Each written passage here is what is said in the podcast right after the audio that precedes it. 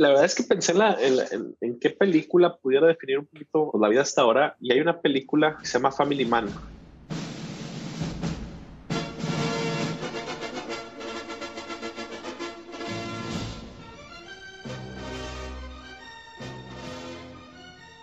Es una película eh, no muy conocida de Nicolas Cage y es una película que trata de un empresario que está el día de Navidad pues básicamente solo es súper exitoso, pero solo, 100%. Y un día tiene una visión de, de qué hubiera sido si hubiera tomado una decisión distinta 20 años atrás, cuando se fue a estudiar su maestría, creo que se fue a estudiar, si regresaba con su novia en lugar de que se quedara este, estudiar y volverse la persona que soy. Y un día despierta y pues está casado con su novia, tiene dos hijos y su vida es totalmente otra. Este, pues obviamente no tiene ningún lujo, tienen problemas financieros, tienen todo el tema de que 45 años y pues cambiar a sus hijos cuando antes pues él nada más pensaba en sí mismo. Y es ese proceso de transformación que lo lleva a ver la vida que, que hoy quiere pero a mí esa película me encanta. si está en la tele, la veo cuantas veces sea. Pero lo que me gusta es ese árbol de decisiones. Y eso también es lo mismo. La vida son puras decisiones que vas tomando y que te llevan a lo que hoy eh, eres, ¿no? Yo, viendo hacia atrás, pienso que al momento de tomar una decisión, al menos es pisar el acelerador y hacer todo lo posible porque eso funcione. Y si no, revirar. No pasa nada, pero no estar pensando, al menos en un inicio, en la, en la otra decisión que tomaste y más bien controlar lo que puedas controlar. La persona que acaban de escuchar se llama Marcelo Gutiérrez, un mexicano que inspirado por su padre decidió estudiar ingeniería y casi como si el director de esa película que nos contó al principio conociera su historia, a propósito, esa película se llama Hombre de Familia, pues al igual que el protagonista, a Marcelo le ofrecieron una beca para una maestría que cambiaría su vida. Pero esperen, esperen, no nos adelantemos en la historia. ¿Por qué no? Marcelo no se despierta un día al lado de su novia, la que dejó por estudiar, y con dos hijos y una vida completamente distinta. Eso solo pasa en Hollywood. Por ahora dejémoslo en que se iría del país para hacer una maestría.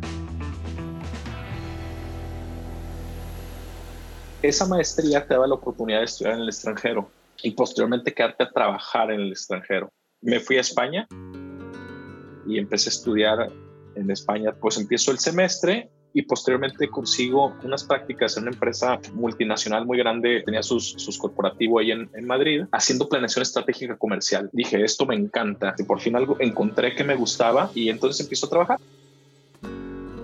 Porque la verdad es que yo en España era, era feliz, era lo que le sigue de feliz. Me quedaba un año más y decía yo, yo quiero algo más, o sea, no, no quiero quedarme ahorita en, una empresa multinacional y, pues sí, tener mis labores, pero pues a final de cuentas nadie me asegura más de un año aquí. Y entonces viene el punto de inflexión más importante. Me ofrecen alargar un año más mi contrato, es decir, todo el 2011, o mi otra opción era regresar a México y volver a intentar buscar trabajo, ¿no? Pues decidí regresar. Y decisiones como las que Marcelo tomó por allá en el 2011, pues son de ese tipo de decisiones que uno llega a pensar, ¿será que es la decisión correcta? Ese tipo de decisiones que en la película a Nicolas Cage le hicieron vivir una aventura en una realidad alterna y de la que al final se arrepintió haber tomado y que seguro ustedes también han tenido que vivir de alguna manera. Y es que si lo analizamos rápido, el camino más seguro era pues, quedarse en España y esperar qué sucedía durante ese año o no. Finalmente, él no estaba precisamente infeliz en ese lugar, de hecho todo lo contrario. Fácilmente Marcelo se pudo arrepentir de haber vuelto.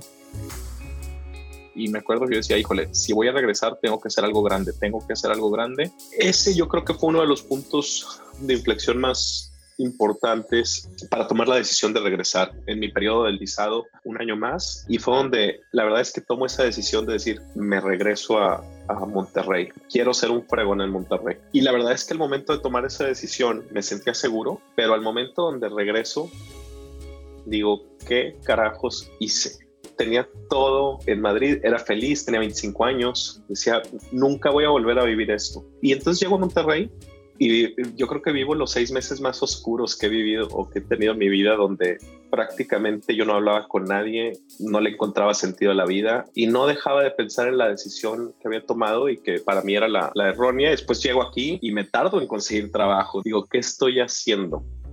Marcelo era un desempleado más de la ciudad. Y lo peor era saber que en España le quedaba un año de contrato entero. Irónico, sí. Frustrante, por supuesto Esos meses se debieron sentir como años, porque frustración es poquito decir para el sentimiento de aparentemente haber cometido el error de la vida. Y empiezo a buscar trabajo y empiezo a batallar otra vez para encontrar trabajo. Y me acuerdo que los primeros meses, porque estuve, que fueron cuatro meses buscando trabajo, tres, cuatro meses, y me acuerdo que dije, híjole, a esto regresé y me abrieron las puertas en un despacho de abogados y yo decía, híjole, ¿qué hace un ingeniero industrial en el departamento de mercadotecnia en un despacho de abogados? Estuve ahí y la verdad es que era un gran equipo, me abrieron las puertas, me enseñaron un montón, incluso pues tenía mucha relación con el que en su momento era el director de finanzas, me gustaban mucho los números y entonces fui aprendiendo. Al fin Marcelo, que era ingeniero de profesión, encontraba trabajo en un buffet de abogados en el área de mercadotecnia. Eso era así como poner a un basquetbolista a dirigir una escuela. Como que no cuadra, pero que también puede funcionar, porque seamos sinceros, en Latinoamérica esto pasa todo el tiempo. Nomás aquí en Emprendete somos administradores, diseñadores, economistas y todas las carreras que se imaginen haciendo podcasts. De esa misma manera, Marcelo daría un salto a un campo aún más extraño. El ingeniero experto en mercadotecnia tomaría muchos rumbos diferentes. Entonces estoy en ese despacho y estoy alrededor de año y medio. Y en ese año y medio llega diciembre del 2012, unos meses previos, y me buscan para trabajar en una agencia grande de marketing digital aquí en Monterrey. Me ofrecían un puesto en el área de estrategia digital me llamaba mucho la atención y decido pues cambiarme, ¿no? estábamos hablando de pues el 2012, 2013 y empiezo a trabajar con ellos. Tuve grandes mentores que me enseñaron muchísimo de lo que soy hoy en día y empezamos a crecer, empezamos a desarrollarnos un poco más, a crecer los equipos y así estuve durante varios años y posteriormente yo traía la inquietud de qué iba a hacer con mi vida, ¿no? Y aquí viene otro punto de inflexión porque tenía un par de propuestas de trabajo. Esto estamos hablando de último semestre del 2017 tenía varias propuestas y decía, bueno, ahora lo opuesto a, en unos inicios donde no, de verdad no conseguía trabajo y recuerdo que, que tenía un par y, muy atractivas las ofertas y ahora sí ya conocía mucho el marketing digital, de cómo se movía y decía, híjole, es que no sé, este, no sé si irme a otra agencia y seguir haciendo lo mismo o crear una agencia o una consultora, como yo le llamo interior, una consultora en estrategia digital, en donde hagamos las cosas como pienso al menos yo que deberían de ser, ¿no? ¿Qué haría Indiana Jones en ese túnel? ¿Tomará a la izquierda o a la derecha? Porque tal vez esa lección haría que encuentre el tesoro o no. El caso de Marcelo, pues era igual. Se trataba de quedarse en la empresa y seguir creciendo en un mundo corporativo o arriesgar todo para tener una empresa propia y dirigirla como él creía conveniente. En cualquiera de los dos casos no lo picaría una serpiente, claramente. Pero elegir mal podría doler mucho más. Porque en la vida real no llega un director a decir, ¡Corte! ¡Repitamos la escena! Tomar una decisión va más allá de él si estuvo bien o no. Simplemente como dice Newton, para cada acción, pues hay una reacción. Fueron otra vez unos meses de mucho pensar y ahí lo conecto con lo del 2010. Si vas a regresar, hay que hacer algo muy fregón. Y dije, pues esta es mi oportunidad. Platiqué con mi esposa, que me apoyó en todo momento porque recuerdo que íbamos, íbamos caminando y le digo, igual quiero empezar una empresa. Ella es muy aventada, me dice, dale. Digo, igual y no voy a tener un sueldo por muchos meses o quién sabe por cuánto tiempo. Me dice, dale. Ella estaba trabajando y me dijo, con mi sueldo tenemos los dos. Eh, le di una pensada más tiempo porque yo no soy tan aventado, ella es la aventada. Lo seguí pensando y dio la casualidad que una muy buena compañera que había estado conmigo anteriormente, estaba estudiando la maestría, platicamos de, oye, ¿y si empezamos algo? Ella era muy, muy buena en muchas cuestiones estratégicas, financieras. Yo creía que podía hacer buen trabajo en la parte operativa y de marketing. Y entonces este, ella ya estaba en su maestría full time. Entonces yo decido terminar y no tomar las propuestas de trabajo que tenía. Y dije, déjame empezar algo. Es mi única oportunidad que tengo. Eh, empezamos en el 2017, accedimos a iniciar esta empresa que es Interius. Ustedes saben que crear una empresa no es de solo decir, quiero mi propia empresa. Y al otro día es como si llegara una empresa a la chimenea legalmente constituida, facturando con clientes y todo funcionando al 100%. Ojalá en serio fuera así de sencillo.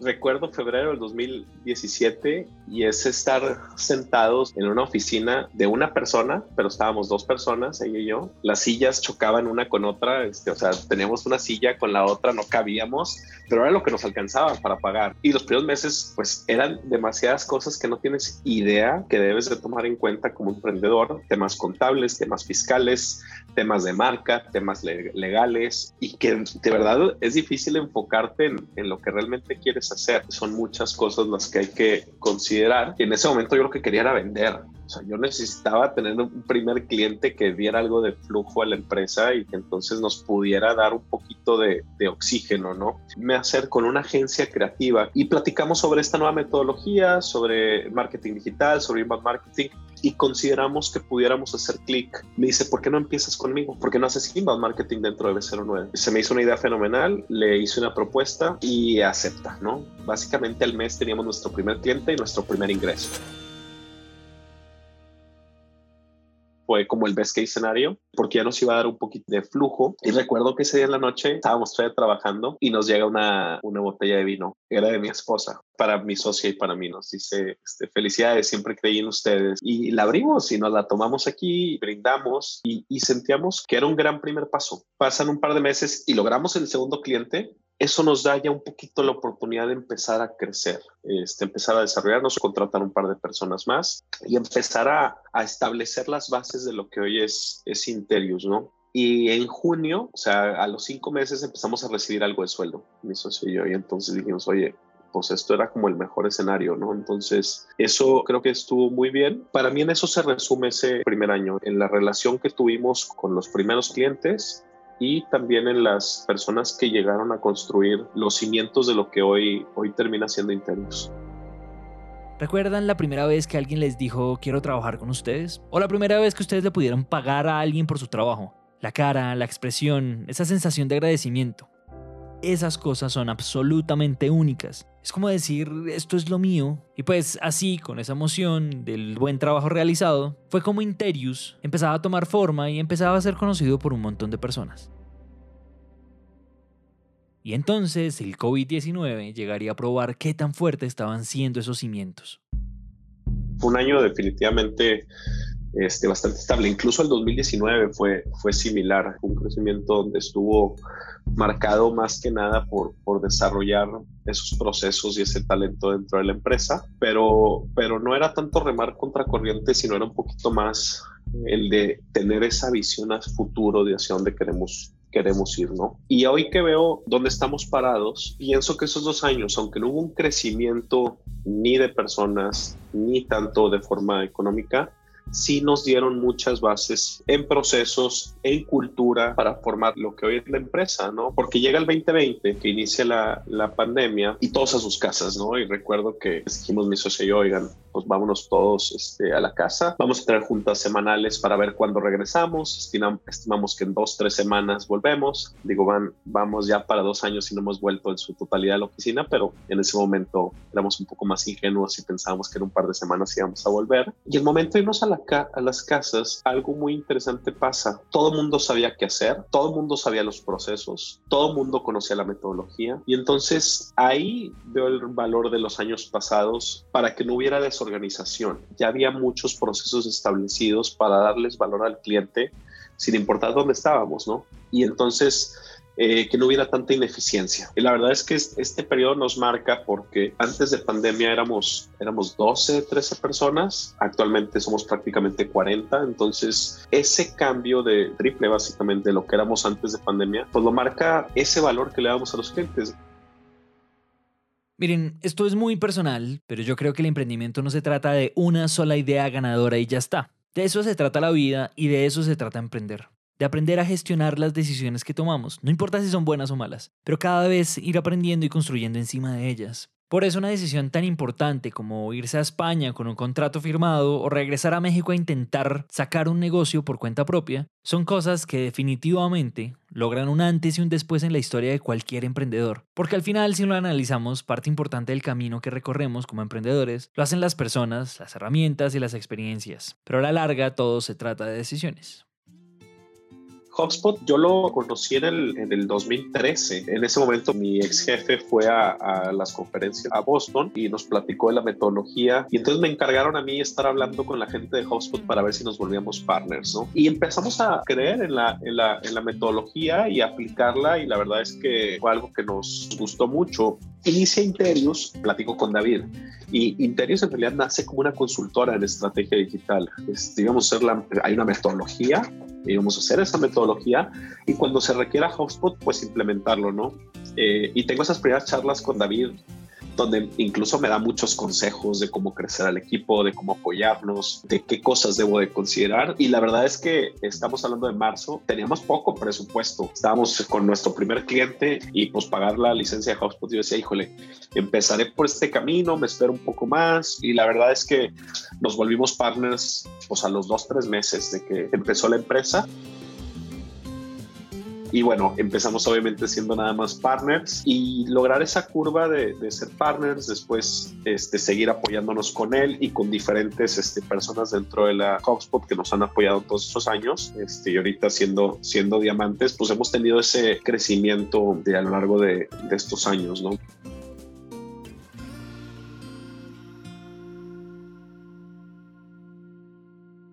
Prácticamente la, la, mayoría de los prospectos pues, nos llegan por canales digitales, entonces pues a cierta manera caen dentro de HubSpot y hay un proceso comercial, ¿no? Que, que, en realidad todavía hoy en día lo sigo yo, en donde llegan los prospectos, HubSpot nos ayuda a precalificarlos, posteriormente hay una reunión de, Discovery y caen en el CRM, que también es de HubSpot, y bueno, yo lo, lo administro y, y, tengo ese seguimiento con los diferentes prospectos, pero pues unos años atrás, que eran unos cuantos, pues igual es más sencillo eh, o es sencillo manejarlo en Excel, en unas notas, pero, pero la verdad es que hoy en día pues es una herramienta donde pues, se te llega a ir información o algo de, algún prospecto, fechas, etcétera, y pues la verdad es que pierdes clientes, ¿no? Entonces, ahorita más que nada el tema del CRM es una parte fundamental de las ventas dentro de la empresa y también hemos utilizado HubSpot para algunas cosas que me gustan mucho, como eh, algunos mailings internos incluso, este, cuando alguien tiene un aniversario con un mensaje personalizado, pero escrito por alguien dentro de la empresa y ese tipo de cosas, la verdad es que también hacen la diferencia regresando al tema cultural, ¿no?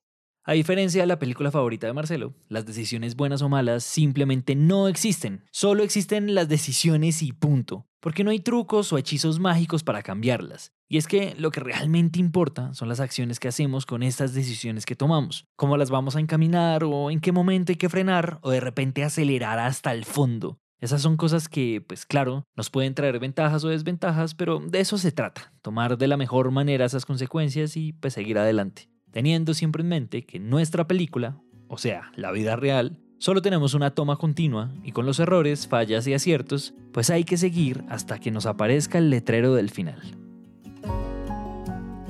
Yo jamás pensé que iba a emprender un negocio. Yo no veía, ni pienso, ni que tenía la madera para iniciar algo, honestamente. Yo siempre me imaginé estando en una empresa multinacional, en un corporativo, ir creciendo poco a poco y ahí estar 20 o 30 años. Y de hecho era, era mi aspiración, o sea, yo, yo no le veía tema a eso, ir creciendo, ir escalando posiciones. Y yo creo que fueron la combinación de varios factores. Una, ese regreso a España, uno, el apoyo de mi esposa con el tema de pues, el apoyo económico y el apoyo también emocional y motivacional. Dos, pues el querer hacer algo distinto y tres, pues que tenía la idea, ¿no? Hasta cierto punto sabía cómo operar un negocio de este tipo, entonces eh, creo que fueron esa combinación de factores. La verdad es que creo que tomé el camino más improbable. Si viera para atrás, yo, no, yo creo que si de 10 veces que tomara esta decisión, una probablemente tomaría por este camino y no sé por qué en ese momento fue este lado, pero funcionó. Te voy a decir una cosa y, y voy a ser muy honesto. Yo creo que desde el día uno que empezó esta empresa, he sentido que es la decisión correcta. Y apreté el acelerador, lo que no hice 10 años atrás cuando regresé a España y yo me cuestionaba todo de, pues, de mi vida anterior y por qué tomé esa decisión y por qué no me quedé allá. Cuando empecé Interius tuve mucho apoyo también de mi socia, de, de, la gente que empezó la empresa, pero ahí decidí no ver para atrás y cambiar un poquito esa me mentalidad de ¿y qué hubiera pasado si me hubiera quedado en la empresa anterior? ¿Qué hubiera pasado si hubiera este, tomado alguna de las ofertas laborales que tenía, que de hecho una ni siquiera era en Monterrey, pues me tenía que mudar. Y decía, ¿qué hubiera pasado? No, de hecho hoy en día todavía no lo pienso, al contrario, creo que eso cambió mucho eh, esa mentalidad de más bien qué puedo controlar. Una vez que ya tomé una decisión, ¿cómo hago que esto funcione con base a lo que he aprendido, no? Y entonces creo que una vez que empezó esto, darle para adelante por ahí. Este episodio fue escrito y producido por Julián Riaño en coproducción con Andrés Guevara. El trabajo editorial es hecho por Manuel Torres. El diseño de sonido es hecho por Santiago Bernal. Recuerden suscribirse a nuestros canales en Spotify y en Apple Podcast y dejarnos 5 estrellas si esto les gustó. Nos vemos en un siguiente episodio. Adiosito para todos.